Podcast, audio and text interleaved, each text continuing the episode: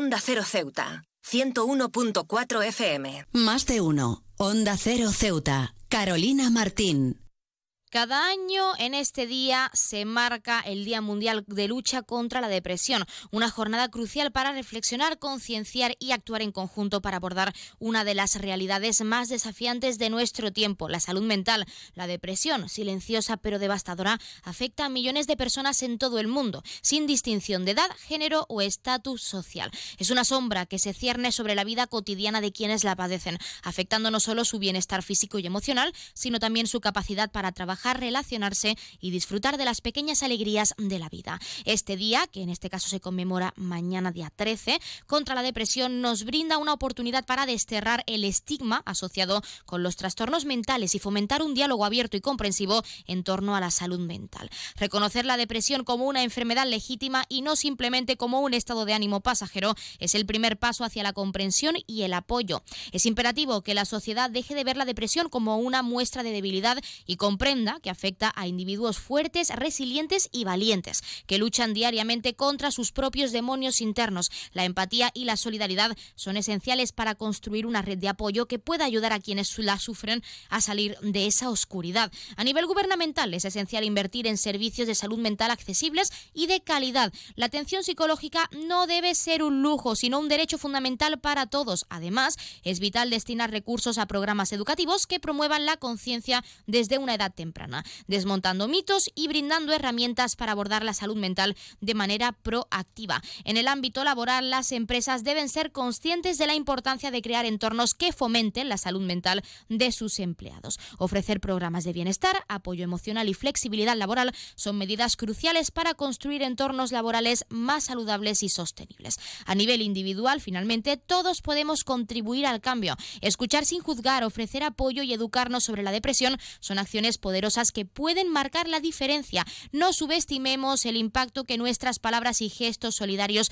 pueden tener en la vida de quienes enfrentan este desafío. Por ello, comprometámonos a crear una sociedad que valore y proteja la salud mental de todos. Alzando la voz, derribando barreras y extendiendo la mano, podemos iluminar la oscuridad que envuelve a la depresión y construir así un mundo más compasivo y, lo más importante, compresivo para todos y todas.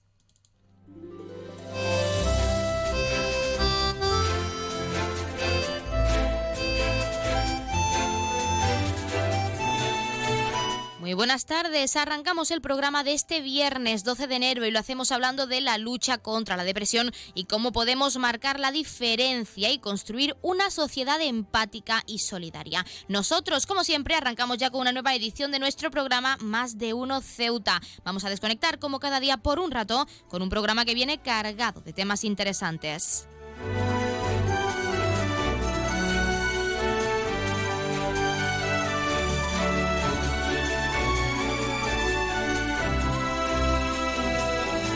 Y nos escuchan como cada día en el 101.4 de la frecuencia modulada y en las direcciones www.ondacero.es y www.ondaceroceuta.com. Ya saben que pueden como siempre participar en nuestro programa y pueden hacerlo de varias formas. En primer lugar y hasta la 1.40 2 menos 20 que nuestra compañera Llorena Díaz regresa con toda la información local, pueden llamarnos en directo al 856 200 179. Como cada día estaremos aquí hasta la 1.52 menos 10 del mediodía. Ya saben que también pueden participar enviando una nota de voz o un mensaje a nuestro WhatsApp, que es el 639 40 38 11, o un correo electrónico a la dirección ceuta arroba onda Y otra alternativa, si lo prefieren, es contactarnos a través de nuestras redes sociales. Ya saben que estamos en Facebook y en Twitter en arroba onda cero ceuta.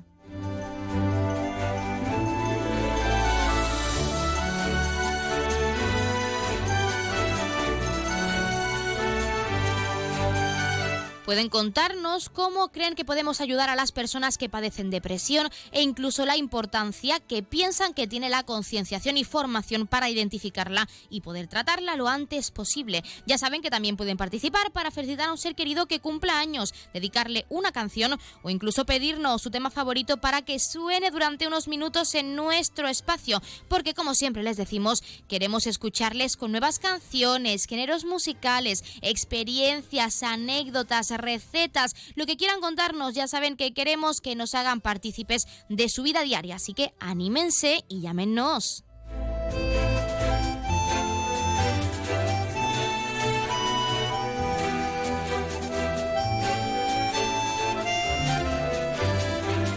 Como siempre tenemos muchas cosas que contarles cuando son las 12 y 25 minutos de este mediodía, como siempre recordando que la empresa Elity, la empresa de transporte aéreo de nuestra ciudad, cuenta con una bonificación del 60% para aquellas personas no residentes en esta perla del Mediterráneo, tanto desde Algeciras como desde Málaga. Así que ya saben, aprovechen si quieren visitar a un familiar que hace mucho que no ven o conocer esta hermosa ciudad, esta perla del Mediterráneo, aprovechen, formalicen este descuento a través de la página web www.elity.es. Y con este recordatorio, como cada día, comenzamos con nuestro programa.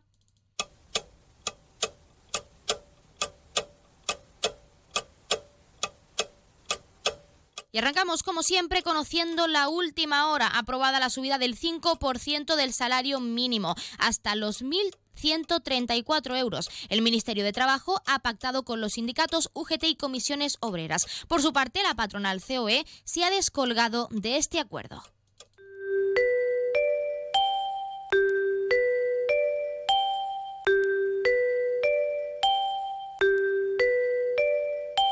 Ya tenemos la previsión meteorológica según apunta la Agencia Estatal de Meteorología. Para la jornada de hoy tendremos cielos cubiertos con temperaturas máximas de 18 grados y mínimas de 15. Ahora mismo tenemos 16 grados y el viento sopla de levante moderado.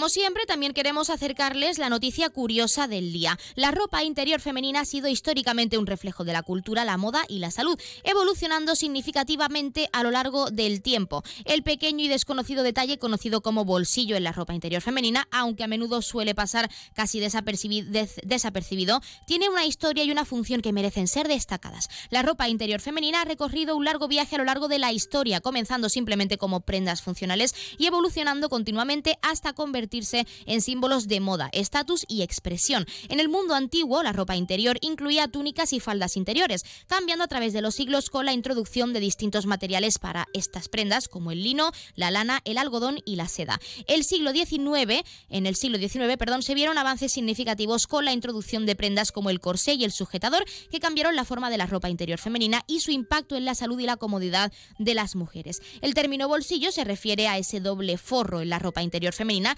generalmente hecho de algodón. Este forro sirve para proteger las partes íntimas del contacto directo con otros tejidos menos adecuados para la piel, como es el poliéster, que pueden no ser transpirables o suaves. Además, ayuda a prevenir la irritación por roce y a absorber la sudoración excesiva, siendo especialmente importante cuando estamos en climas cálidos o mientras hacemos ejercicio. Este forro de algodón también es esencial para mantener un equilibrio saludable del pH de la piel y además reducir el riesgo de infecciones. No es, por tanto, un bolsillo secreto para llevar cosas, al menos no se ha pensado con ese fin. La elección de materiales y el diseño de la ropa interior son cruciales también para la comodidad y la salud de las personas que las llevan. El algodón es recomendable por sus propiedades suaves, hipoalergénicas, absorbentes y transpirables, lo que ayuda a reducir el riesgo de infecciones y mantener el equilibrio de ese pH. Además, la evolución tecnológica en los materiales y diseños ha permitido que la ropa interior no solo cumpla funciones de salud y comodidad, sino también esté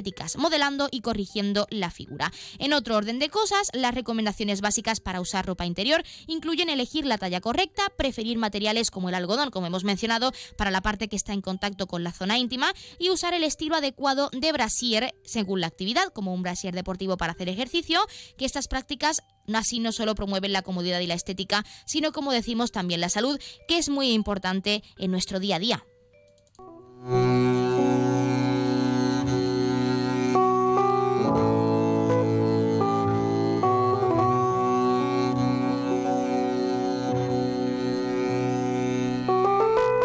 Pasamos como siempre a conocer la agenda cultural. El Museo del Rebellín acoge hasta el próximo 4 de febrero la exposición de Proe, Los Elementales. Se puede visitar según el horario de apertura de este museo. Alímense porque es una obra realizada con mucho amor y para toda la ciudadanía ceutí.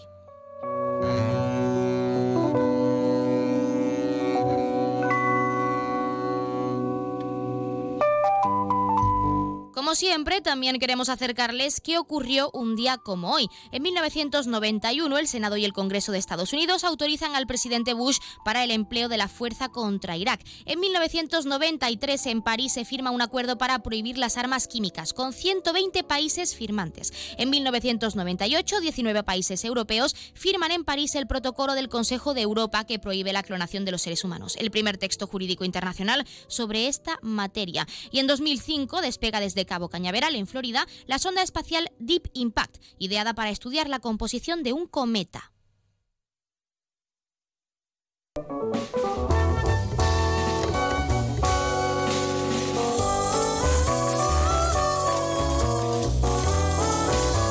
Y como siempre también contarles qué le ha estado ocurriendo esta semana a uno de nuestros signos del zodiaco. Hoy es el turno de Acuario. Acuario, te sientes un poco de ruido emocionalmente. Has, has empezado el año con una vibra diferente, pero sabes que todavía te queda mucho camino por recorrer personalmente. Quieres hacer cambios en tu vida, pero no sabes por dónde empezar. Necesitas algo nuevo, rutinas nuevas, caras nuevas, retos nuevos. No quieres estancarte, porque un Acuario nunca se estanca. Así que esta semana tu misión ha sido, y de cara al fin de semana también lo será, encontrar encontrar tu nueva motivación para este año. Si no lo has hecho ya, hay que empezar a curar heridas perdón, y a centrarte en lo que verdaderamente importa, que es en ti y en tu bienestar.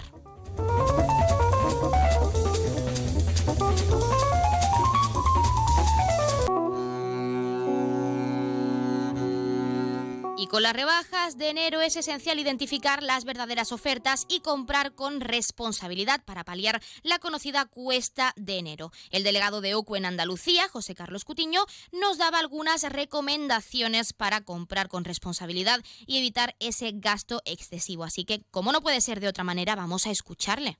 Pues fundamentalmente eh, planificar, planificar, presupuestar y tener claro qué es lo que queremos comprar si realmente lo que pretendemos es ahorrar. Esto evidentemente es incompatible con una compra por impulso, por una compra compulsiva, caprichosa, eh, movida más por esa, por la oferta publicitaria, por el marketing que por nuestras propias necesidades, ¿no?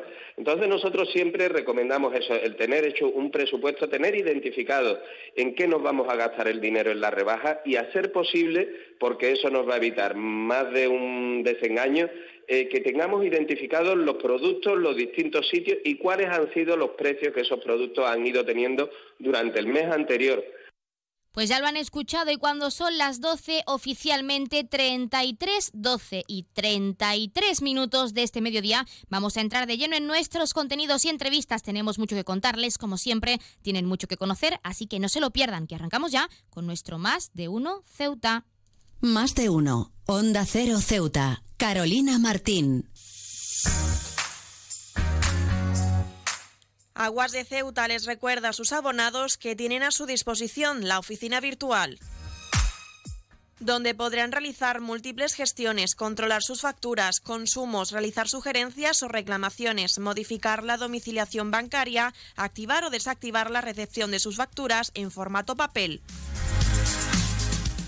ACEMSA dispone además de una app en la cual podrán realizar avisos de averías, reclamaciones y disponer de acceso a diferentes links relacionados con nuestra empresa. Desde ACEMSA le recordamos nuestros teléfonos gratuitos 24 horas 910 21 56 y el 629 20 98 25 de mensajería WhatsApp y Telegram. Hay personas de ideas fijas, de porque lo digo yo y punto, de perder la razón por querer tenerla. Hay personas con las que cuesta conectar y otras con las que la conexión no falla.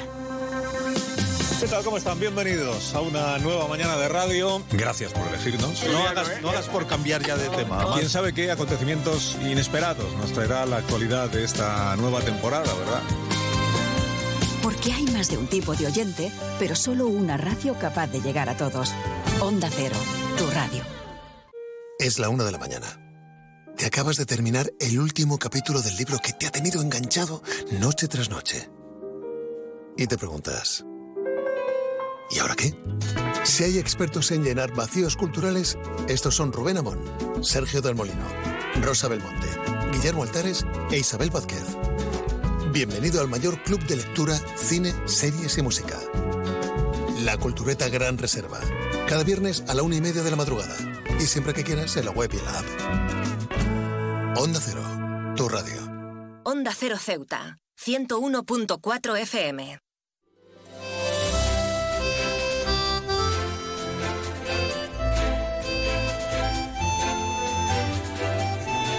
Pues continuamos con nuestro programa y hoy en nuestro Más de Uno Ceuta tenemos con nosotros al presidente de la ciudad, Juan Vivas. Vamos a hablar de temas de interés para la ciudadanía ceutí. Lo tenemos con nosotros, vamos a darle paso. Juan Jesús Vivas, muy buenas tardes. Hola, buenas tardes.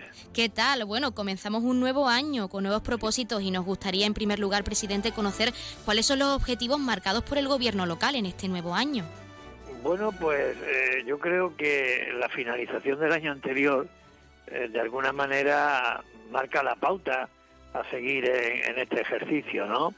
Eh, creo que estamos viviendo un momento crucial eh, para nuestra ciudad, de, esos momentos en los que Ceuta se ha visto a lo largo de su historia tantas veces y que nos obligan a todos, desde la unidad, el consenso, la voluntad de acuerdo y de diálogo, no solamente político, eh, político, social e institucional, eh, convertir las oportunidades en fortalezas y por tanto tratar de sentar las bases eh, de ese futuro de prosperidad, de estabilidad para Ceuta que todos esperamos, deseamos y que es un derecho legítimo de los ceutíes.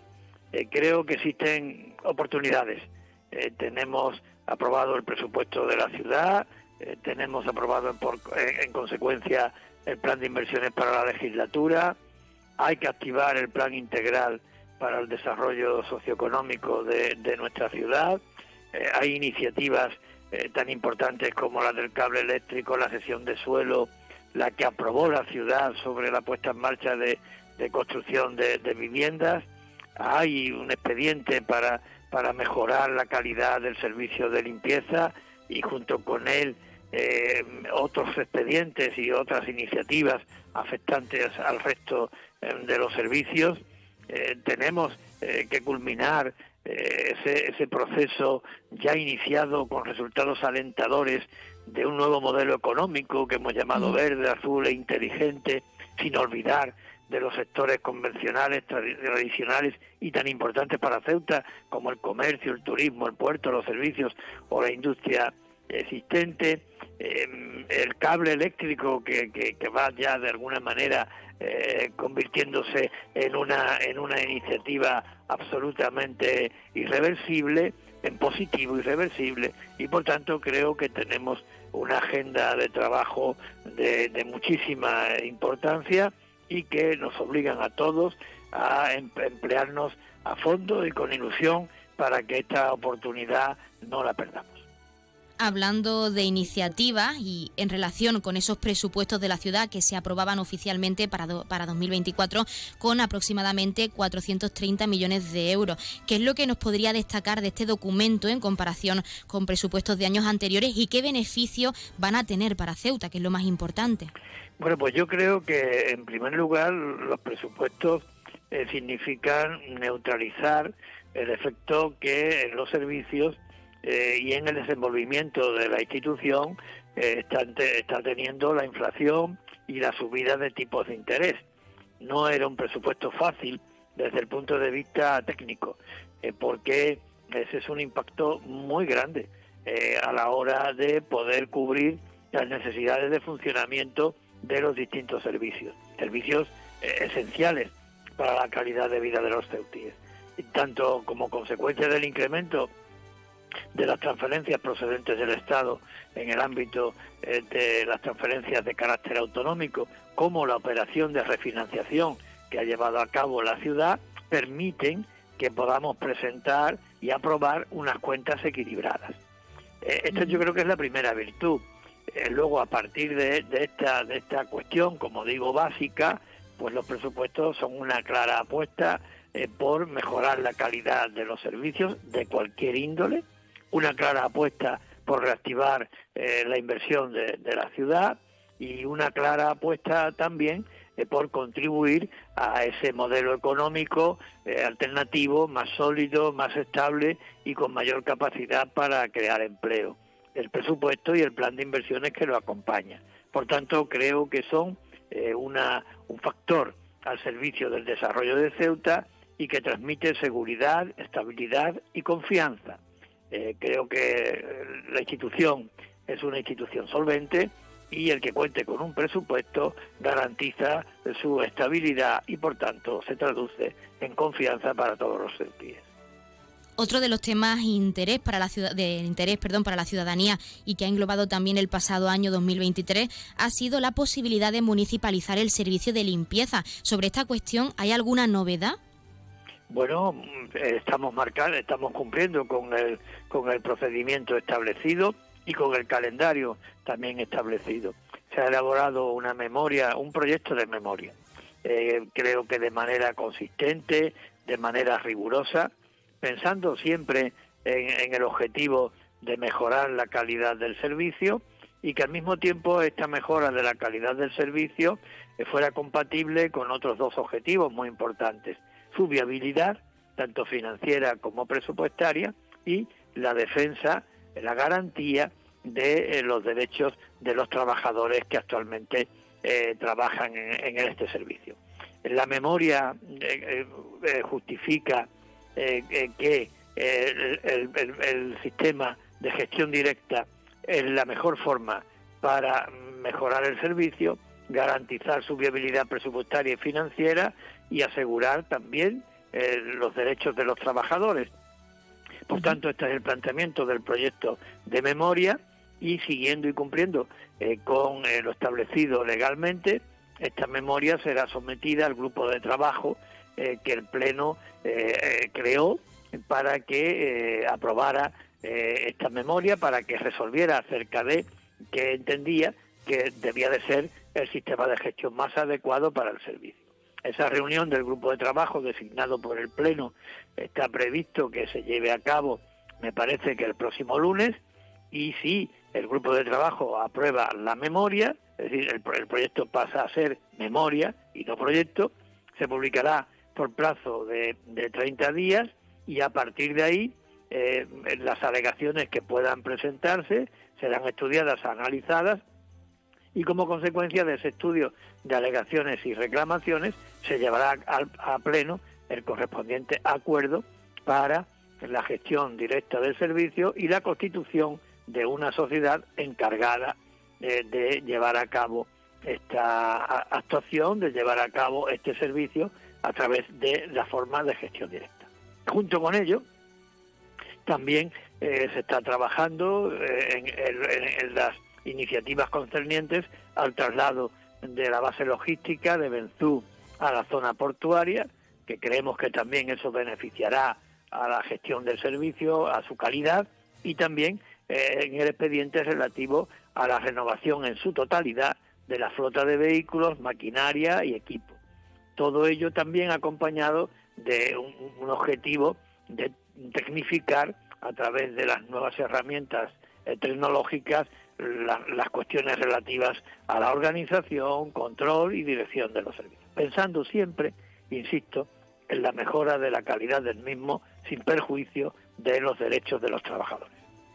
Todo está relacionado con ese modelo económico al que usted se ha referido en varias ocasiones como un modelo verde, azul e inteligente. Brevemente nos gustaría eh, incidir sobre todo en ese sector tecnológico que es el que más se ha impulsado dentro de este modelo económico, que supone que las empresas estén teniendo en cuenta actualmente nuestra ciudad para instalarse aquí y beneficiar también beneficiarse, perdón, de nuestro régimen económico y fiscal, porque es algo bastante importante a destacar también. yo, yo creo que es muy positivo y sinceramente eh, creo que no es humo. Eh, cuando hablamos de que Ceuta aspira eh, con fundamento a un modelo económico verde, azul e inteligente, sin olvidar, insisto, ni el puerto, ni el turismo, ni el comercio, ni los servicios profesionales, ni la, la industria existente, creo que estamos diciendo algo que está avalado por los hechos. hoy en Ceuta, la industria del juego online es una industria existente eh, que genera más de 600 puestos de trabajo. Y esto hace unos años pues parecía que era un sueño imposible, ¿no? hoy en Ceuta el centro del ángulo digital y tecnológico es un referente conectado eh, con un polo de desarrollo en este ámbito tan potente y tan importante como es la ciudad de Málaga.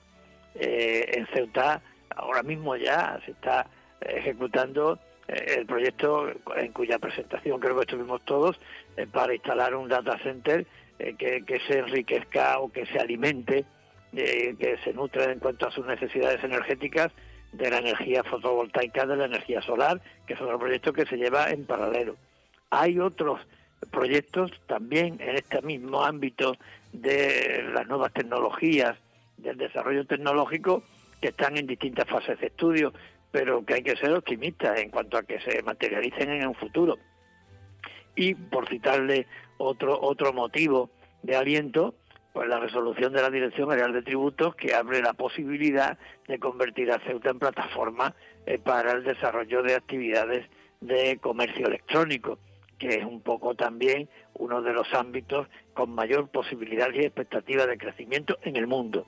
Eh, por tanto, creo que tenemos que mirar el futuro con optimismo. Es verdad que quedan muchas cosas por hacer y en eso estamos. Es verdad que hay que blindar y actualizar el régimen económico y fiscal especial. Es verdad que hay que llevar a cabo proyectos empresariales y públicos que cumplan una función transformadora. Es verdad que hay que resolver el problema de la seguridad social en cuanto a recuperar las bonificaciones del 50%. Es verdad que hay que abaratar el precio de las comunicaciones. Es verdad que hay que activar el segmento inmobiliario de la construcción y también para eso tenemos herramientas en marcha, fundamentalmente la aprobación del nuevo PGO, pero bueno, tenemos un horizonte, como le digo, alentador eh, para que con el empeño necesario estas cosas puedan salir adelante hablando de esas cuestiones relacionadas en este caso con el gobierno de la nación. Uno de los hitos históricos que se prometían a primero de 2023, a principio de año, era esa aduana comercial. Eh, presidente, hay novedades sobre su apertura porque ya se pronunció el ministro de Asuntos Exteriores, José Manuel Álvarez, de que ya oficialmente no se harían más pruebas piloto y que por parte del gobierno de España todo estaría listo. Pero ¿sabemos algo más? Yo espero que se cumpla porque, como digo, es un asunto fundamental para Ceuta el que contemos con una aduana comercial. En relación con la frontera, eh, en general, ¿no? yo también quiero decir que tenemos que poner en valor eh, lo que se ha conseguido desde el punto de vista de la ordenación del tráfico de personas. Eh, yo creo que tenemos en estos momentos una frontera más controlada, una frontera más segura. creo que eh, la exigencia del visado eh, Schengen eh, para las personas que no residen en el espacio Schengen, junto con la colaboración de las autoridades marroquíes, está teniendo un efecto positivo en nuestra ciudad, en muchos ámbitos que creo que los ceutíes perciben de manera cotidiana e irrefutable. por tanto, creo que ese ámbito del tránsito de personas está, ha sido una, se han producido avances muy notables. Eh, ya no vemos esas situaciones tercermundistas eh, que originaba, tercermundistas y lamentables, inaceptables, eh, que, generaba el llamado porteo, el, denominado comercio atípico o irregular, pero es verdad que en lo que concierne al ámbito del tránsito comercial, esa normalización a la que todos aspiramos, que es a través del establecimiento de una aduana comercial y de la aplicación bilateral del régimen de, de, viajeros, pues está pendiente, está pendiente y es importante que se cumpla. Eh, creo, como dije en alguna ocasión, que el gobierno de la nación debe de exigirle a, a Marruecos, al país vecino, que se cumpla eh, con esa eh, con ese compromiso asumido en, la, en, el acuerdo suscrito, me parece que fue en abril de, de 2022 entre el gobierno de España y el gobierno de Marruecos. Eh, por tanto, espero que, que, en este 2024 eh, se cumpla para completar la normalización de la frontera eh, con la, la, la, implantación de la aduana comercial y del régimen de viajeros. Nosotros el objetivo lo tenemos claro, ciframos el futuro económico de Ceuta y su desarrollo en una estrategia que se resume en más España y más Europa y lo que queremos en sintonía con este propósito es que la frontera funcione conforme a lo que es, como una frontera exterior de la Unión Europea. Pues para finalizar, presidente, hablando también del Estado, en este caso de la constitución del nuevo gobierno de Pedro Sánchez, nos gustaría saber cuál es su postura o su juicio ante los acuerdos recientes alcanzados con otras formaciones políticas, como puede ser Junts per Cataluña. Para finalizar, quizá un juicio personal que nos puede. ¿Cuál es su postura? Bueno, más que personal es política y, y la puse de manifiesto ayer, ¿no? Es decir, cuando tuvimos conocimiento de los acuerdos que se habían alcanzado entre el PSOE y Junts, eh, pues salía en forma de, comunicado y, también eh, transmitiendo mi opinión a los medios que se interesaron para conocerla y, yo creo, insisto y, les reitero, eh, que me parecen preocupantes eh, que me parece que lo que se ha publicado y, difundido por los medios de comunicación nacionales acerca del contenido de esos acuerdos con Junts están necesitados en primer lugar de transparencia. Creo que habría que saber cuáles son los términos exactos de esos acuerdos, pero que por lo que sabemos de lo que ha salido en medios de comunicación nos parecen una grave vulneración de, los principios constitucionales eh, de igualdad entre todos los españoles y de solidaridad eh, una solidaridad que, va siempre en beneficio de la cohesión territorial. Eh, creo que son dos pilares de nuestra Constitución, la igualdad entre todos los españoles y la solidaridad entre todos los españoles. Y si hablamos del tema de inmigración, que un asunto que para Ceuta es tan sensible, nosotros creemos, yo creo, eh, que más que mm, dispersar, eh, lo que hace falta es aunar eh, eh, respuestas con sentido de Estado para este fenómeno y para, para este asunto. creo que la inmigración constituye un asunto de Estado y que se tiene que abordar como tal en el seno de una política común europea.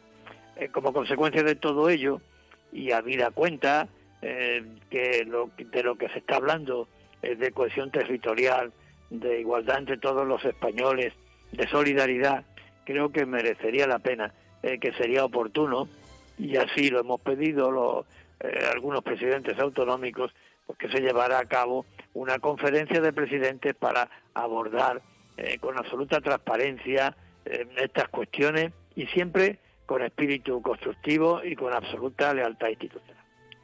Ahora sí, antes de desconectar con nuestros compañeros de Madrid y Andalucía, queremos preguntarle, porque precisamente en cuanto a la migración se refiere, la nueva delegada del Gobierno en Ceuta, Cristina Pérez, se ha presentado hoy ante los medios de comunicación y ha recalcado, no ha querido entrar en valoraciones, pero sí que nos gustaría preguntarle, ¿tiene pensado o espera tener la oportunidad de reunirse con ella para abordar este tipo de cuestiones, ambas entidades, pues para beneficiar a nuestra ciudad autónoma?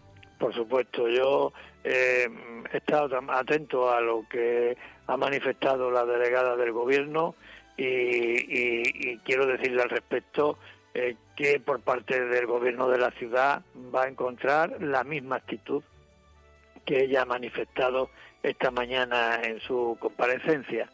Aquí podremos tener eh, distintas adscripciones partidistas o ideológicas eh, pero creo que tanto a la titular de la delegación del gobierno como a mí, eh, cuando ejercemos eh, ella como delegada de gobierno y yo como presidente de la ciudad, la prioridad, la prioridad absoluta es la defensa de los intereses generales de Ceuta y de España. Y eso tiene que estar por encima de siglas políticas y por encima de cualquier tipo de otro interés. En consecuencia, la delegación de gobierno encontrará en esta administración, en el gobierno de la ciudad y en mí en particular, a, unos colaboradores eh, convencidos de que eh, el camino eh, tiene que ser el diálogo, el entendimiento y la acción común en beneficio del interés general de Ceuta y de España.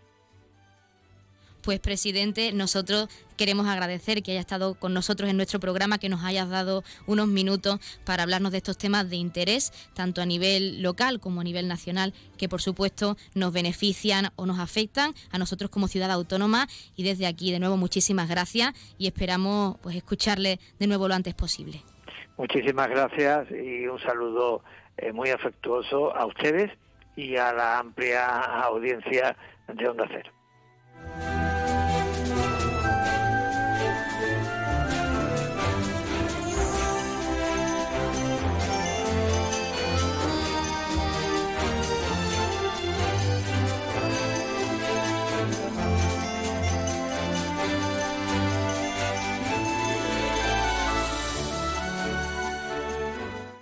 Más de uno. Onda Cero Ceuta. Carolina Martín.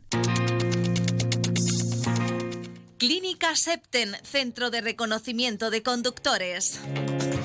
Promoción especial, reconocimiento médico para obtención por primera vez de permisos de conducción, antes 25 euros y ahora 15 euros. Foto incluida. Estamos por las mañanas y por las tardes. Horario de lunes a jueves de 14 a 21 horas y martes, miércoles y viernes de 8 a 15 horas. Teléfono 856 20 14 46. Marina Española 9. Clínica Septen, siempre tú.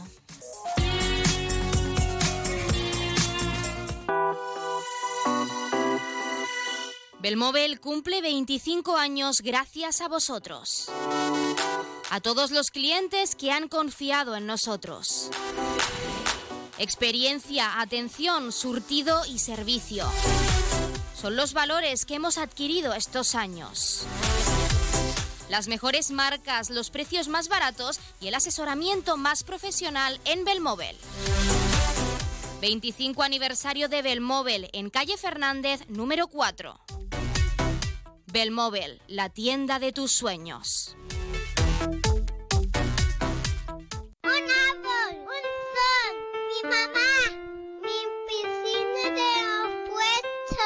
Ahora los impuestos son cosa de niños. Servicios Tributarios de Ceuta se lo pone muy fácil. A partir de ahora podrá pagar sus impuestos a través de la página web tributosceuta.org. Solo necesitará una tarjeta de crédito y la carta de pago que recibió por correo y con un solo clic se ahorrará tiempo, colas y desplazamientos. Recuerde tributosceuta.org. Servicios Tributarios de Ceuta, Ciudad de Ceuta. Nuevo horario de caja de 8 de la mañana a 2 de la tarde. Onda Cero Ceuta. 101.4 FM.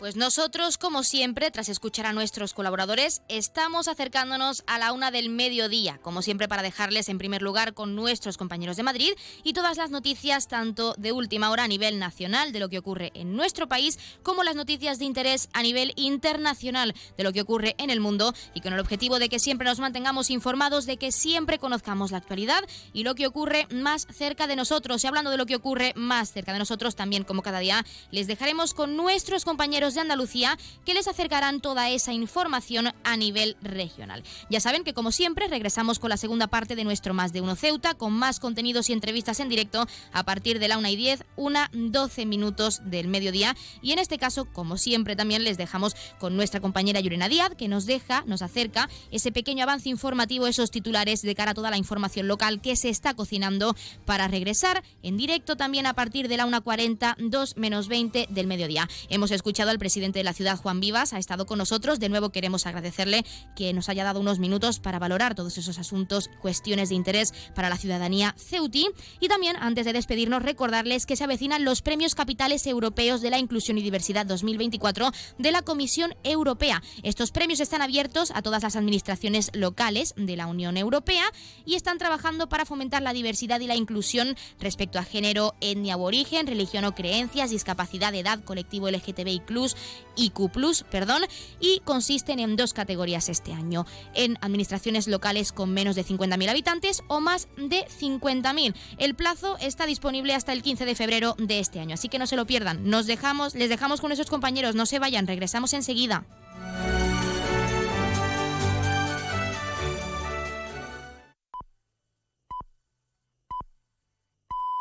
Es la una de la tarde, mediodía en Canarias.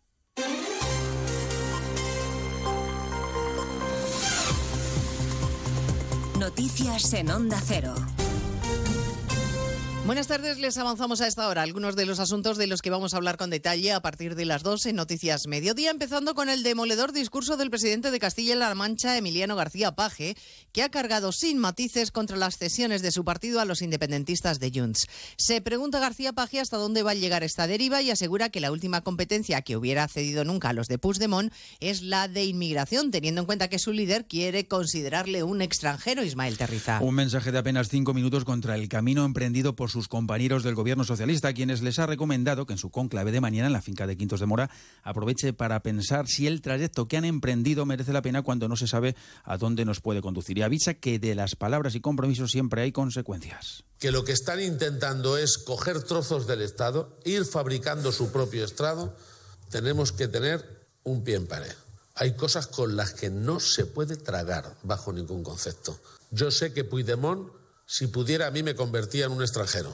Luego, la única competencia que nunca pondría en sus manos es precisamente esa. Paje denuncia que se está jugando con cosas que nos afectarán a los demás, que el ventajismo político es inadmisible y que esta deriva nos lleva a un laberinto sin salida. La contundencia de Paje, que contrasta con la respuesta esquiva de los ministros del Gobierno, entre ellos el de la presidencia, Félix Bolaños, que sigue sin concretar las medidas del pacto sobre inmigración. Minimiza el ministro la relevancia de esta cesión a Cataluña. No se olviden ustedes, se acaba de firmar a nivel europeo el Pacto de Migración y Asilo. Se ha firmado en diciembre. Es un pacto donde se, establece con toda claridad que la política migratoria es una política europea y por tanto las orientaciones vienen de Europa y a partir de ahí, pues quien ejerce la competencia es importante, pero tiene que ejercer la competencia dentro de las orientaciones que marca el Pacto de Migración Europeo y las orientaciones de la Comisión Europea. Sí, se ha concretado ya cuánto sube este año el salario mínimo, un 5%. El Gobierno cumplió su aviso, ha impuesto la subida que querían los sindicatos, dejando de lado a la patronal que no estaba de acuerdo con la oferta inicial del 4%. Los empresarios en un comunicado lamentan esta mañana el poco esfuerzo que ha hecho el Gobierno por conseguir el consenso, Caridad García.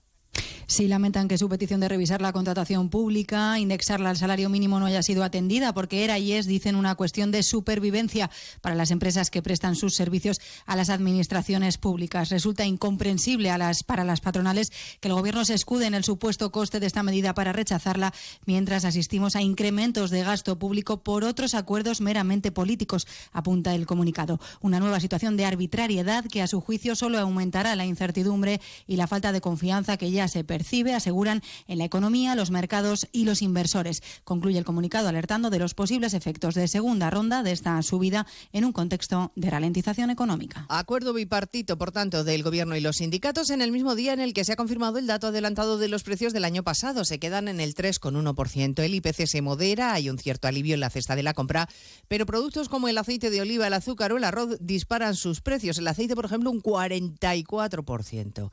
Comparecencia a petición propia esta mañana en el Parlamento gallego de la consejera de Medio Ambiente para explicar la gestión de la Junta del vertido de plásticos que han llegado al litoral. Acusa al Gobierno de no haber dado una respuesta coordinada y le exige que envíe de manera inmediata los medios estatales que han solicitado Galicia, Ángeles San Luis. Está defendiendo Ángeles Vázquez la respuesta de la Junta, insistiendo en que Galicia es una víctima más del vertido del Toconao frente a Portugal. De hecho, así ha empezado su intervención. Se acaba de referir a las diligencias judiciales abiertas. Juzgado de Noia, Fiscalía, dice que la Junta no tiene nada que esconder. O que está claro é que dende a Xunta non temos nada que ocultar. Por iso, valoramos positivamente o anuncio de apertura de diligencias por parte da Fiscalía de Medio Ambiente. Continúa la intervención. Después espera un debate muy tenso entre los grupos parlamentarios.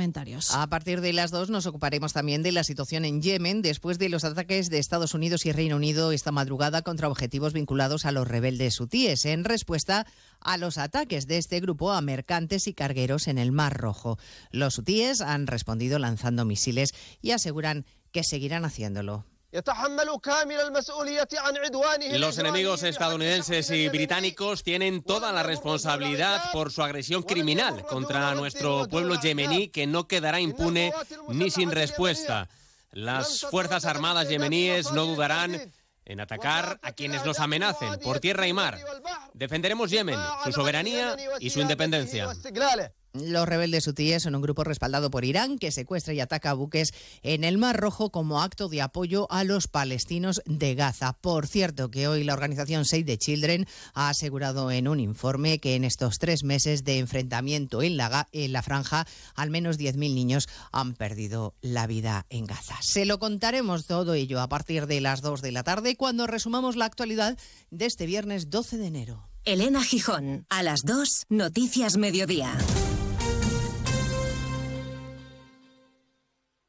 Como el perro y el gato. Como siempre, como todos los fines de semana, dispuestos a pasar un buen rato charlando de esos buenos amigos que son los no racionales que conviven con nosotros en nuestros hogares. Todo sobre las mascotas con Carlos Rodríguez. Sábados a las 3, domingos a las 2 y media de la tarde y siempre que quieras en la app y en la web de Onda Cero. Patrocinado por Menforsan, los especialistas en cuidados, higiene y cosmética natural para las mascotas. Te mereces esta radio. Onda Cero, tu radio.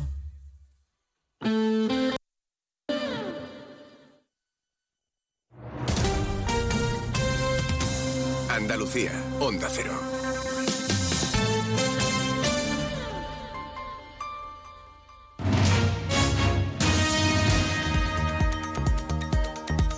En Onda Cero, Noticias de Andalucía.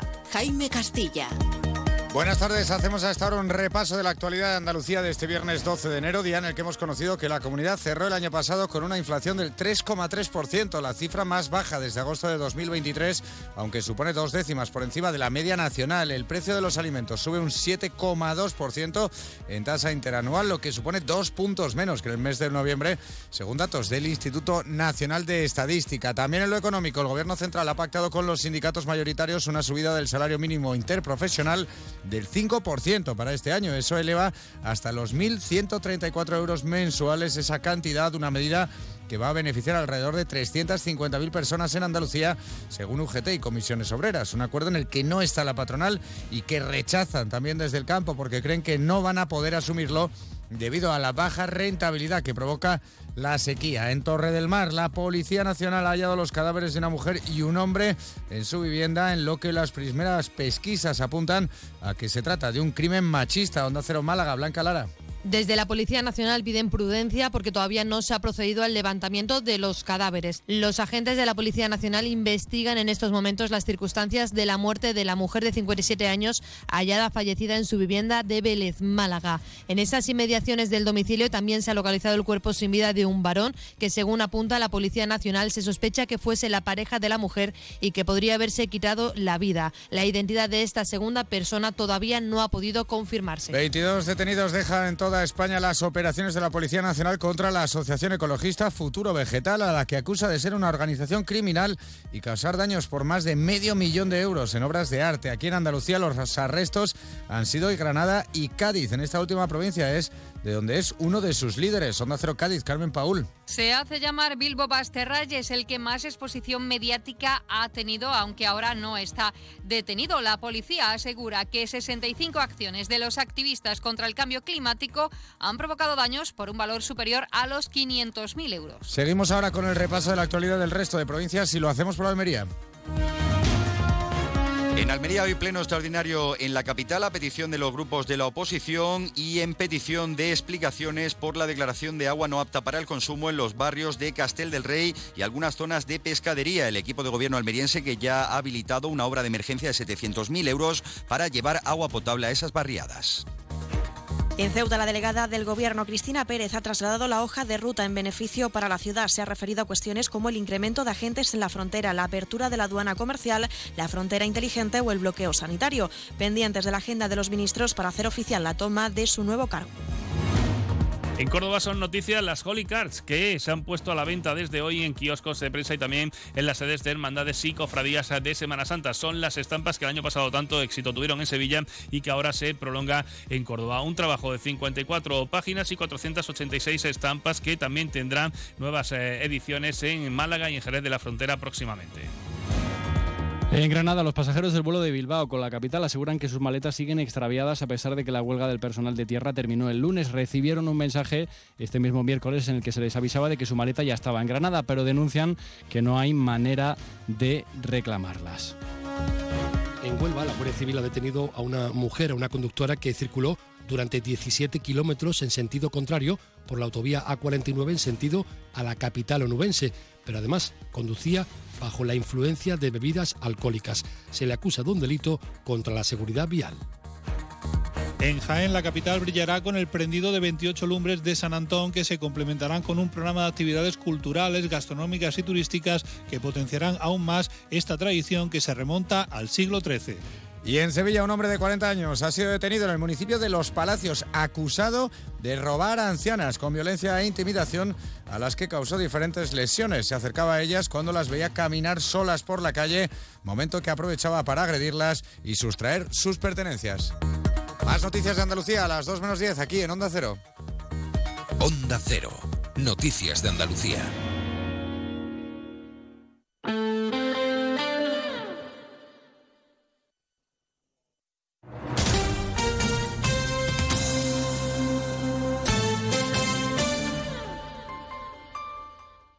Cero Ceuta, 101.4 FM. Más de uno. Onda Cero Ceuta. Carolina Martín.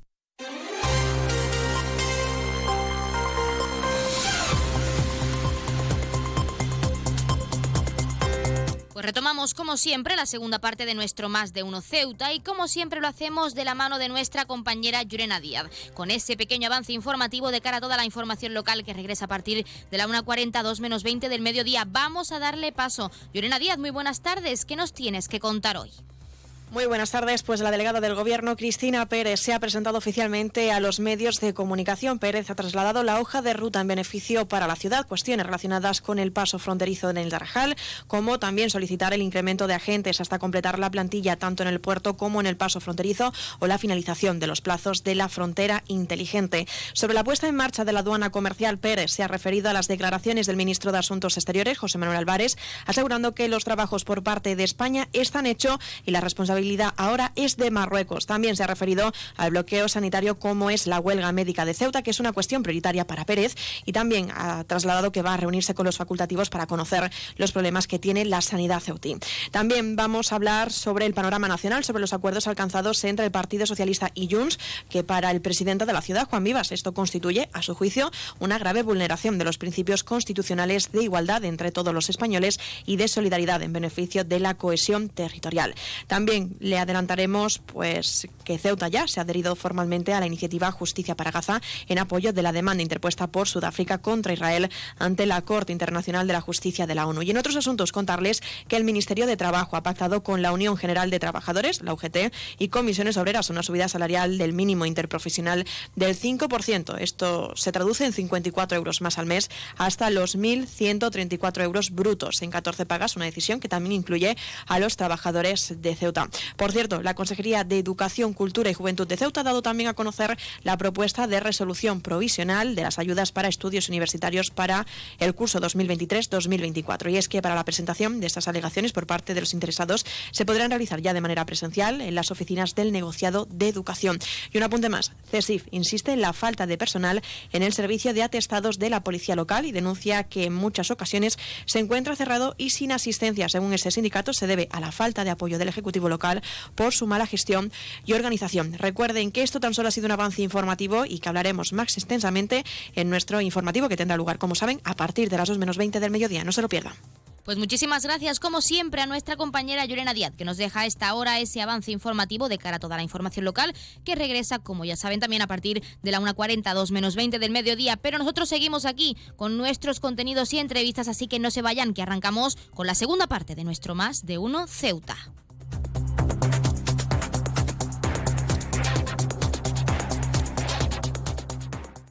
Más de uno. Onda Cero Ceuta. Carolina Martín.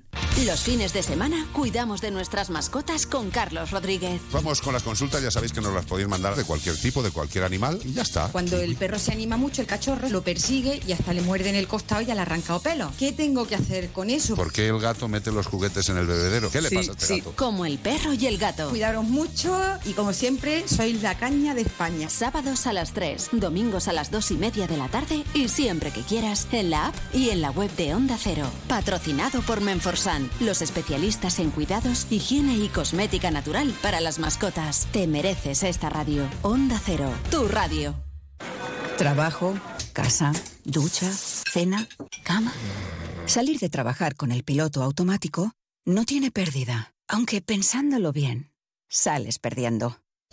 Te pierdes conversaciones, te pierdes risas, te pierdes lo que sucede a tu alrededor. Salir de trabajar con el piloto automático es el camino fácil. Muchos lo siguen, otros, y cada vez somos más, preferimos seguir la brújula para no perdernos nada. La brújula con Rafa La Torre. Toda la actualidad de lunes a viernes desde las 7 y siempre que quieras en la web y en la app. Onda Cero, tu radio. Pues pon la alarma, haz el café, date una ducha, vístete, coge el bus, espera, sigue esperando, anda hasta el trabajo, trabaja, mira el reloj, trabaja un poco más. Si a ti también se te hacen largas las mañanas, Elena Gijón te la resume. Noticias Mediodía, el mejor resumen de la actualidad matinal con conexiones en todos los lugares donde se producen las noticias. De lunes a viernes a las 2 de la tarde y siempre que quieras, en la web y en la app. Onda Cero, tu radio. Onda Cero Ceuta, 101.4 FM.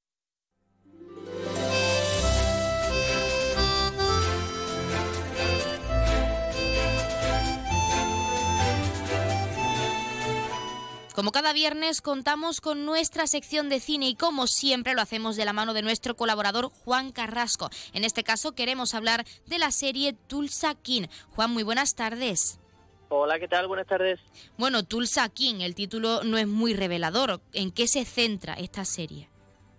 No, no es, no es demasiado revelador y tampoco es demasiado original, tengo que, que- que advertir, eh, pero sí muy divertida. Se centra en, en un capo mafioso que se ha pasado 25 años en la cárcel, eh, que acaba de, salir y, que se encuentra con la circunstancia de que todo ha cambiado mucho, su banda eh, ha cambiado también mucho y le buscan acomodo en Tulsa porque es una ciudad que, que todavía está un poco por explorar a nivel de ampones y él puede moverse allí a sus anchas y, y también es una manera de quitárselo un poco de en medio porque porque claro eh, es un peso pesado recién llegado y, que puede causar eh, algún tipo de problema dentro de la organización. Eh, todo eso nos sonará mm, bastante conocido, eh, pero tiene la, la novedad eh, de que el protagonista es Sylvester Stallone, que es su debut eh, en, el- en la televisión a estas alturas. Y, y bueno, pues eh, el protagonismo de, de Stallone es capital para que esta serie salga adelante y además eh, él es productor también de la, de la serie y es muy divertida. Ha funcionado muy bien la primera temporada y ya está renovada y está en marcha eh, el rodaje de una segunda. Sí, porque hay que incidir en ese protagonista y productor de la serie que es Sylvester Stallone. Todo el mundo sabe quién es y su trayectoria pues es más que conocida también dentro de la industria. Pero en este caso, en esta serie, ¿cuál es su rol? Es decir, ¿qué nos aporta a la trama que, si no me equivoco, pues un poco mezcla la comedia con, con esa trama tan interesante que también nos has comentado? ¿Cuál es el rol de Stallone en este caso?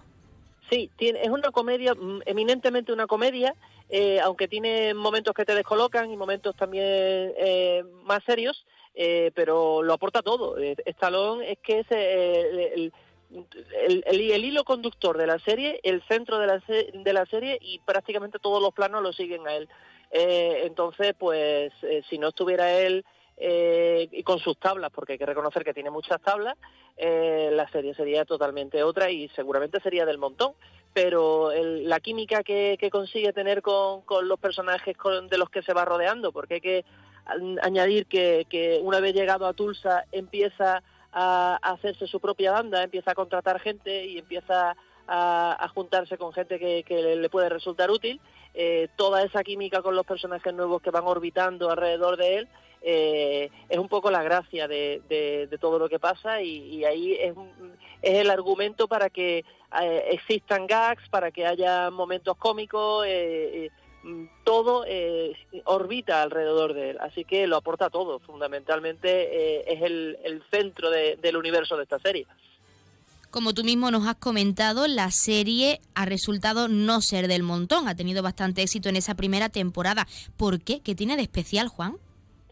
El magnetismo de su protagonista y que es muy divertida, es que es muy divertida. Cuando no están pasando cosas cómicas que realmente tienen gracia, eh, están ocurriendo cosas que despiertan tu interés. Eh, todo lo que ocurre es inverosímil, pero sin embargo es muy adictivo y tienes ganas de saber cómo sigue la trama y cuando eso funciona así es de, primero de, audiovisuales, es, es del ABC. Cuando consigues que el espectador esté interesado eh, por lo que vaya a ocurrir en el siguiente capítulo y no necesites un cliffhanger, pues entonces eh, eso significa que la serie funciona. Así que eh, es una serie muy fresca, muy, muy ágil y muy divertida.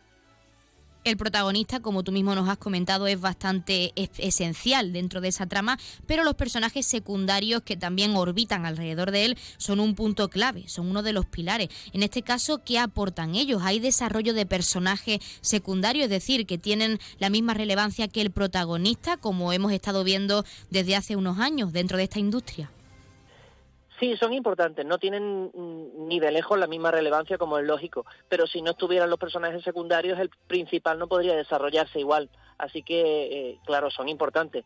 Y la química entre, entre, entre el, personaje principal y los secundarios también, también es fundamental para que esta serie funcione. Eh, los personajes de Tulsa, sobre todo, porque, porque la, acción se centra, eh, por un lado, en, Tulsa y por otro lado en Nueva York, que es de donde él procede. Pues sobre todo los de Tulsa son los, más interesantes porque, porque son los más divertidos, pero, pero sí, claro, es, un reparto coral de, personajes, de actores y actrices muy desconocidos, pero, pero eso no quiere decir que, no tengan peso en, un argumento que, en el, que, claro, lógicamente si no hay interacción, eh, una buena historia no solo se fundamenta en un buen personaje protagonista. Como siempre queremos desgranar esta serie y aunque por encima nos lo has comentado, en este caso y a tu juicio como cinéfilo Juan, ¿cuáles son los puntos positivos además de esa comedia que engancha al espectador de esta serie de Tulsa King?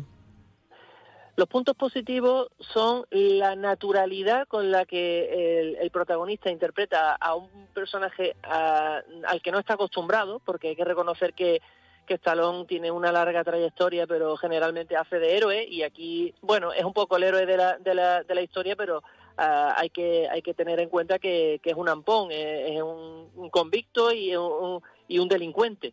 Eh, y además sigue ejerciendo de delincuente.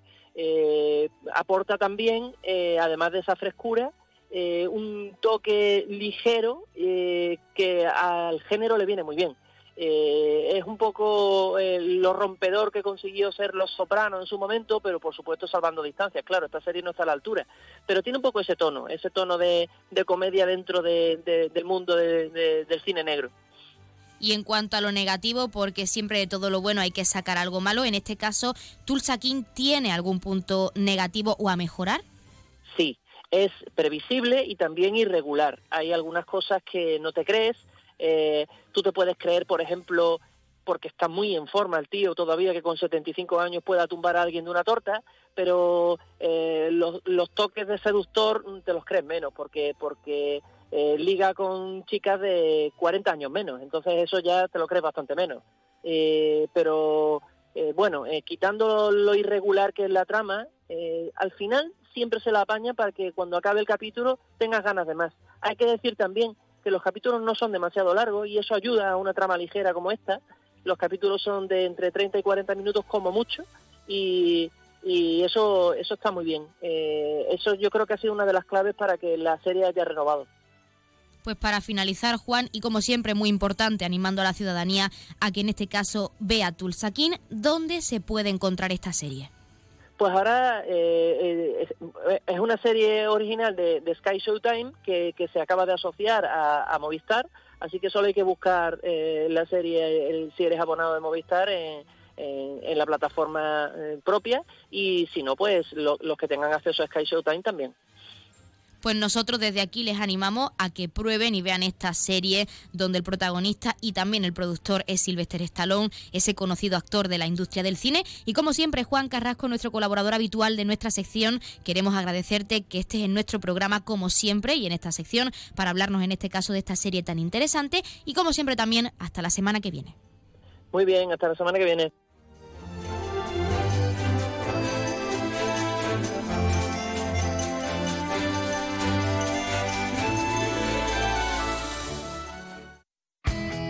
CESIF, la Central Sindical Independiente y de Funcionarios, todo lo que hacemos es gracias a ti. Porque con tu confianza y apoyo, tú lo haces posible.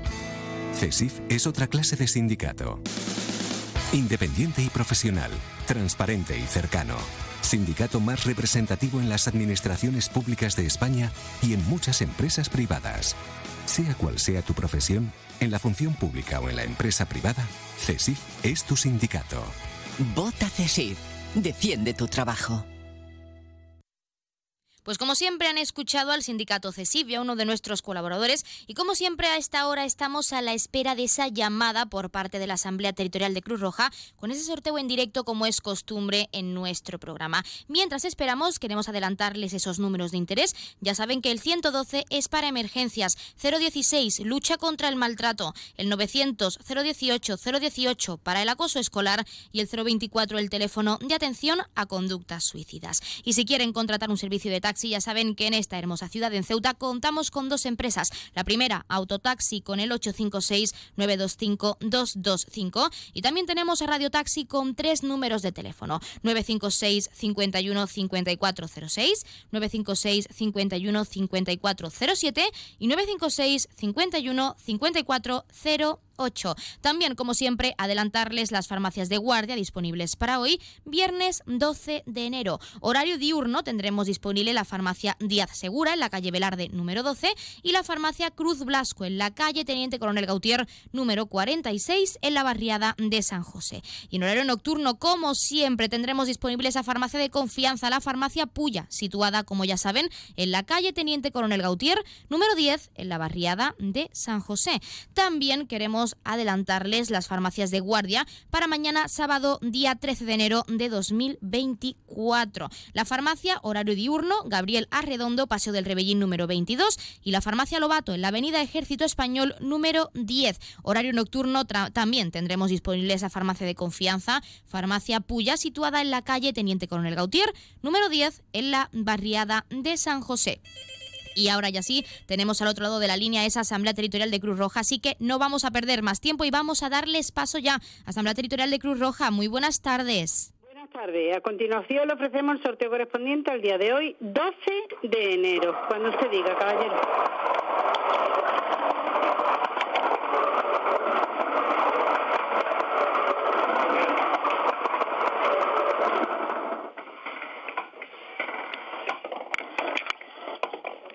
481. El número agraciado ha sido 481. Felicitación a los ganadores desde Cruz Roja. Un cordial saludo y hasta el lunes.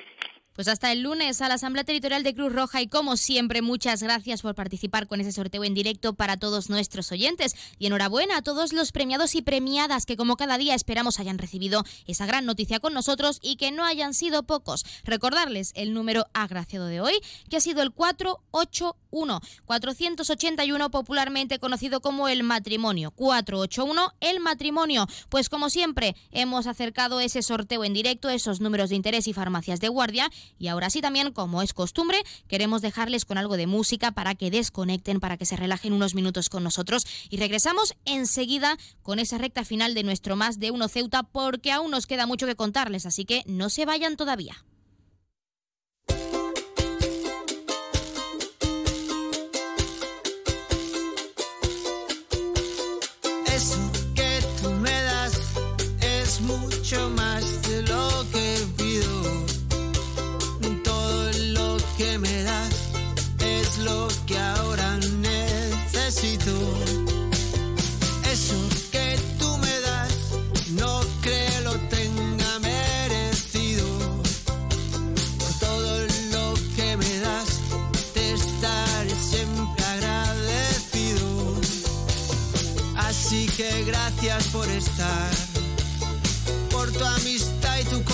Eres lo, lo mejor que me ha dado la vida. Por todo lo que recibí, estar aquí vale la pena. Gracias a ti seguí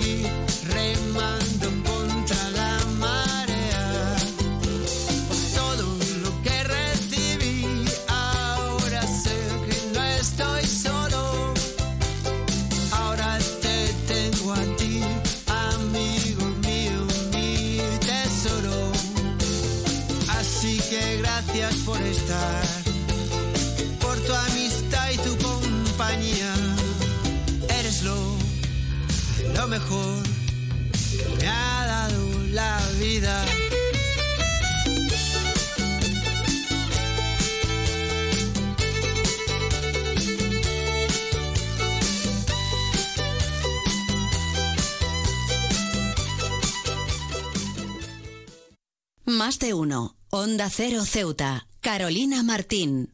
La música mansa las fieras. en concreto, esta. Porque el Colegio Invisible es el programa favorito del monstruo bajo tu cama, del de dentro del armario y del que se esconde tras las cortinas. Ahora podéis compartir algo más que tu cuarto. Comparte buenas historias, misterios, enigmas y fenómenos extraños que no te dejarán dormir. Pasa la noche de los jueves en vela con Lorenzo Fernández Bueno y Laura Falcó. A la una y media de la madrugada y siempre que quieras en la web y en la app. Onda Cero, tu radio. ¿Sabes qué hace más ilusión que un mini nuevo? Con su olor a nuevo, su brillo de nuevo y su mira mi mini nuevo. Un concesionario nuevo lleno de minis nuevos. Ven a Mini Borrás Motor, en Avenida España. Tu nuevo concesionario Mini en Ceuta. Con su olor a nuevo, su brillo nuevo. Onda Cero Ceuta, 101.4 FM.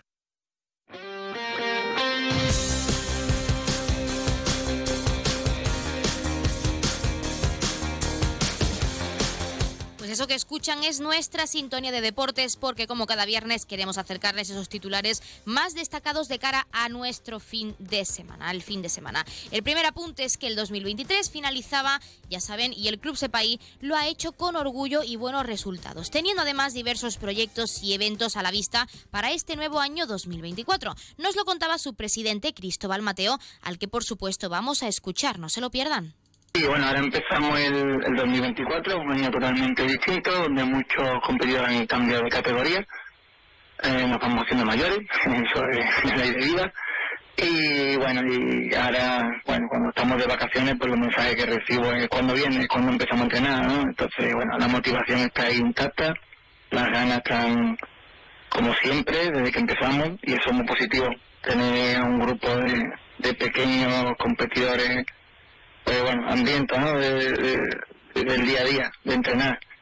Y sí, tienen muchísimas ganas y, y como siempre digo, pues bueno, pues independientemente salga bien o, salga regular, eh, lo importante es que, que, que deseen que llegue, que llegue la fecha para la competición y, y bueno, y, el compromiso diario, eso es lo más importante. Sí, ahora bueno, he recibido una invitación que para mí es maravillosa, de ir a un entrenamiento de alto, de altísimo nivel con miembros de la selección de Marruecos el día 20 de, enero, al, que- al cual, pues bueno, acepto gustosamente, es un honor estar allí con, con compañeros de altísimo nivel y, y bueno, hacemos el día 20 un entrenamiento en, en Chauen y dentro de, bueno, dentro de tres semanas tenemos la primera liga ya oficial, la Liga Nacional de los Alevines Infantiles y Juveniles, que es en Ávila. Y, nada, eh, a, a por ello estamos, estamos en ello, preparando lo mejor posible y empezamos el año fuerte.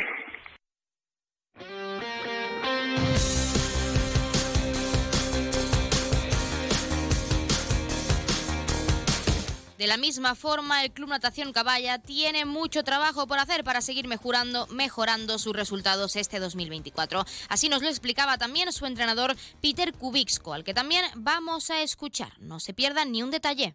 Bueno, en nivel general, yo creo que podemos estar contentos porque a partir de los más pequeños, que son los benjamines, hasta el equipo absoluto, estamos participando en todas las competiciones posibles y, y como tal, pues en las categorías inferiores con el objetivo de formación, podemos estar contentos que los niños han jugado muchos partidos, han entrenado, han participado en competiciones y eso es la, el camino que tenemos que seguir en el 2024. Bueno, estamos, estamos participando en las ligas andaluzas, desde el, los benjamines, alevines, infantil y el equipo cadete, y tenemos un equipo de primera, primera categoría andaluza.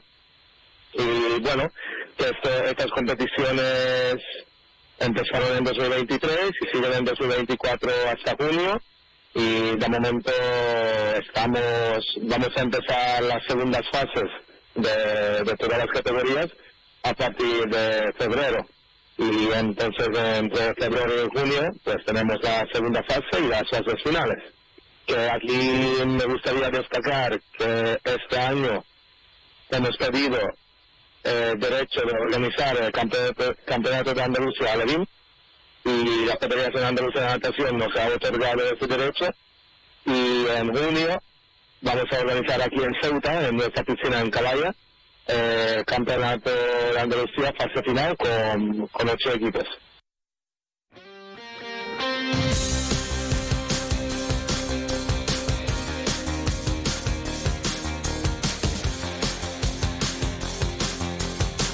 Seguimos hablando de deportes. En este caso, la Federación de Baloncesto de Ceuta viaja a Manises para retomar la Liga 3x3 Indoor. Los partidos programados de esta liga tendrán lugar los días 13 y 14 de este mes de enero. Es la quinta jornada de la categoría masculina y la segunda de categoría femenina, que vuelven tras tres meses de parón.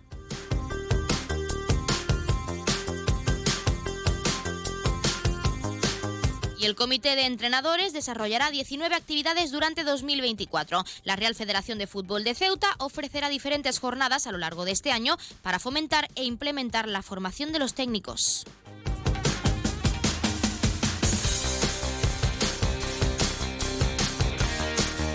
Y por su parte, la Federación de Tenis de Ceuta realizará dos torneos internacionales en 2024. La máxima entidad del tenis en Ceuta prevé celebrar uno en categoría femenina en septiembre y otro masculina en diciembre, dotados con 15.000 y 25.000 dólares respectivamente.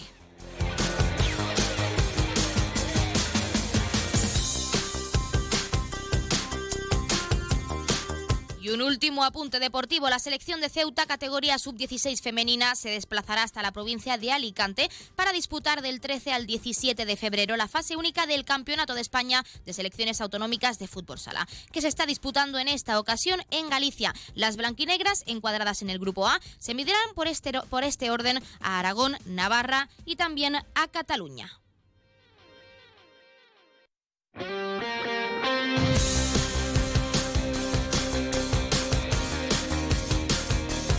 Pues hasta aquí nuestro más de uno Ceuta de hoy, nuestros contenidos y entrevistas. Ya saben que el lunes regresamos a la misma hora 12 y 20 con más actualidad, con más entrevistas en directo que acercarles para que siempre estén al tanto de todo lo que ocurre. Y hablando de eso, como siempre también queremos dejarles con algo de música para que desconecten antes de regresar a partir de la 1.40 2 menos 20 en directo con nuestra compañera Llorena Díaz y ese informativo local. Por nuestra parte, que pasen muy buena tarde y disfruten del fin de semana.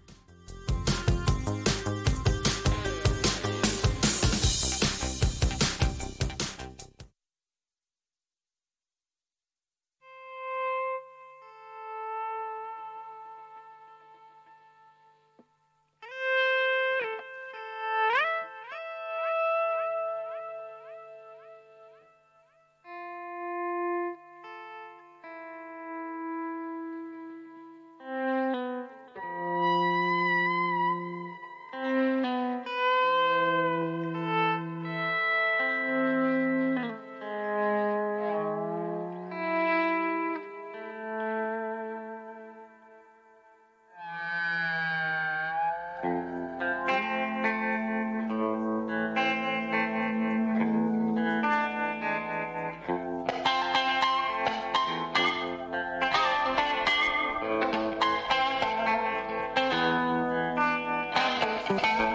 dos días en la vida para los que no nací, los momentos en la vida que existen para mí ciertos cosas en la vida, no se hicieron para mí. Hay dos días en la vida, para los que no nací.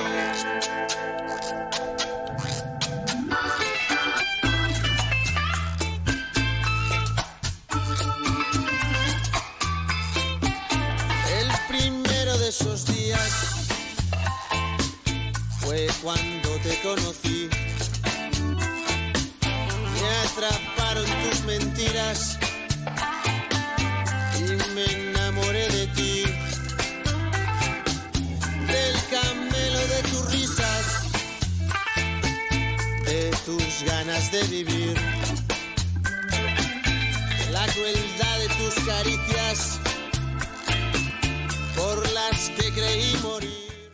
Onda Cero Ceuta, 101.4 FM.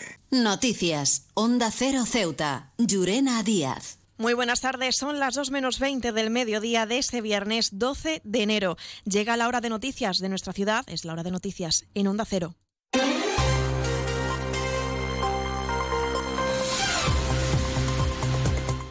Comenzamos, como siempre, nuestro informativo recordando la previsión meteorológica. Según apunta la Agencia Estatal de Meteorología, para la jornada de hoy tendremos cielos parcialmente despejados, temperaturas máximas que alcanzarán los 18 grados y mínimas de 15.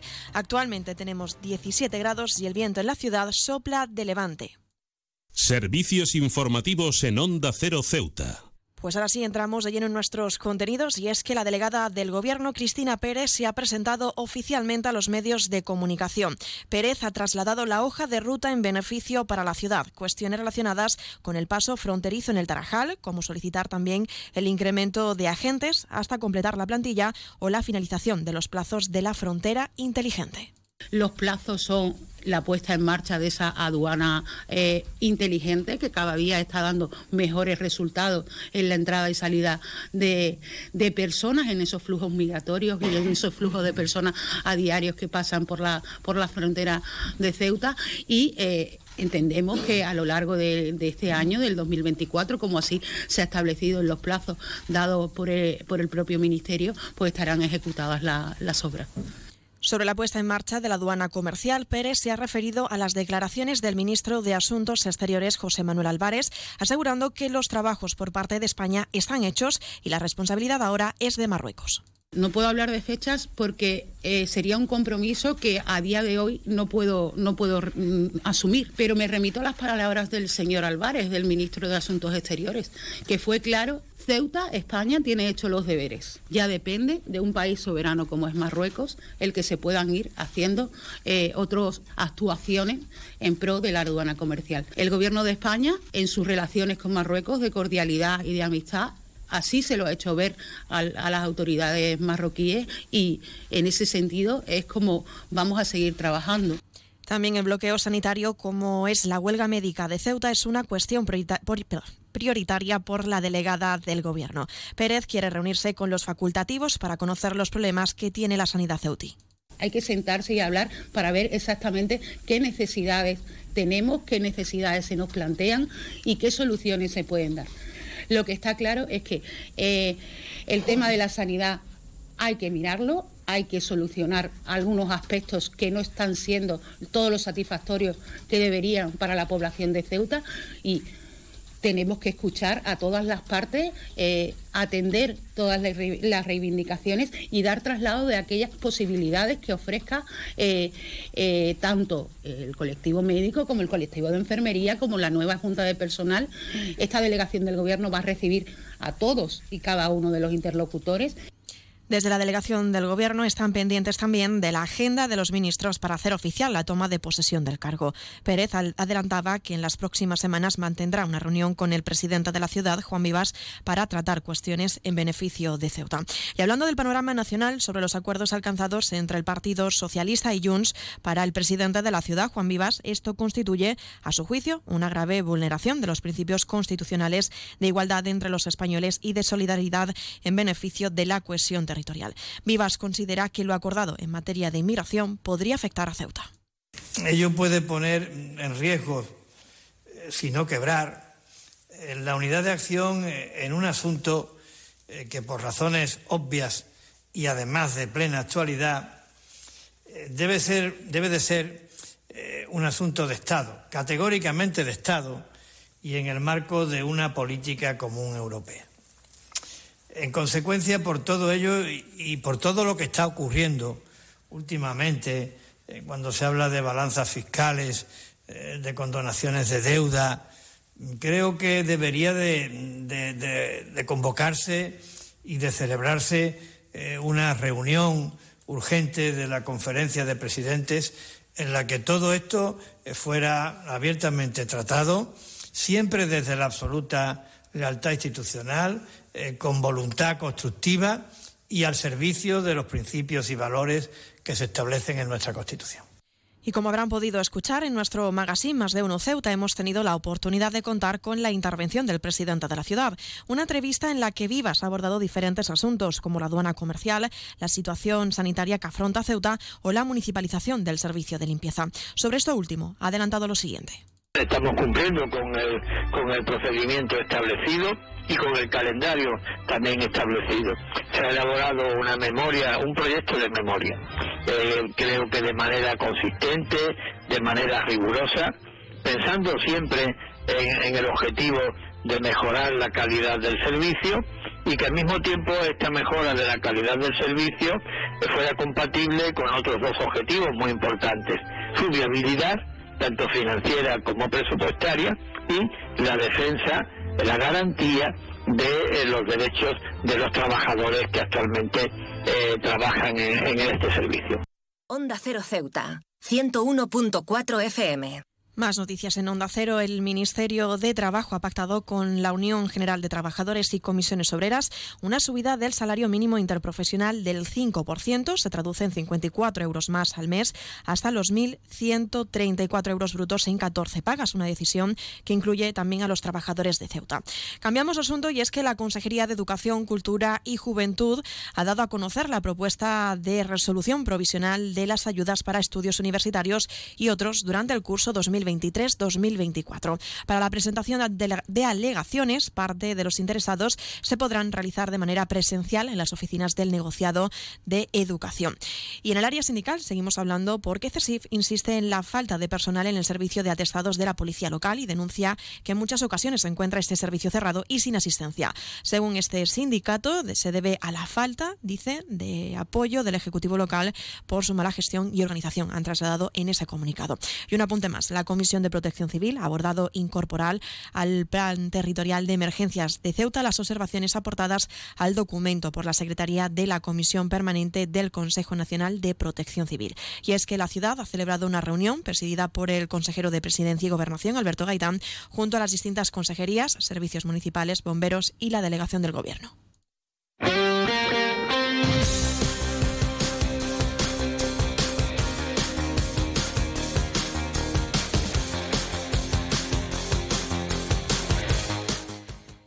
Pasamos a conocer la información deportiva. Les contamos que las selecciones sub-16 femenina y sub-14 masculina se encuentran en pleno proceso de preparación de cara a sus respectivos campeonatos de España de selecciones autonómicas de fútbol sala. Las femeninas jugarán del 13 al 17 de febrero en Benidorm y el combinado masculino del 17 al 21 de abril en Murcia. Más asuntos. La Federación de Tenis de Ceuta realizará dos torneos internacionales este 2024. Prevé celebrar uno en categoría femenina en septiembre y otro masculina en diciembre, dotados con 15.000 y 25.000 dólares respectivamente.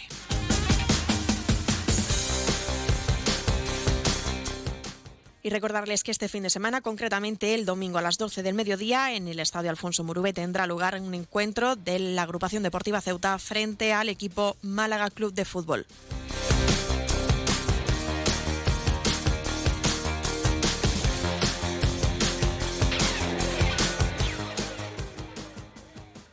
Noticias. Onda Cero Ceuta. Llurena Díaz.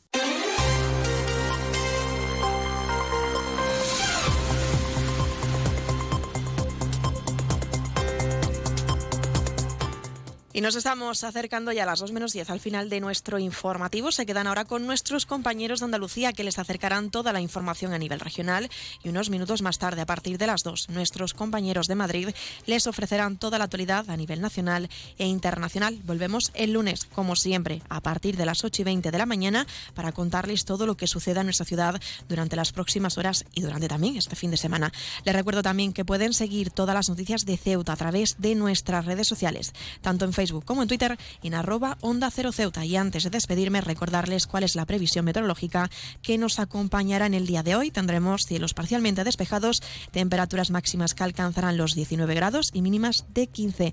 Actualmente el viento en la ciudad sopla de levante. Ahora sí, esto ha sido todo. Me despido. Que pase muy buena tarde y feliz fin de semana.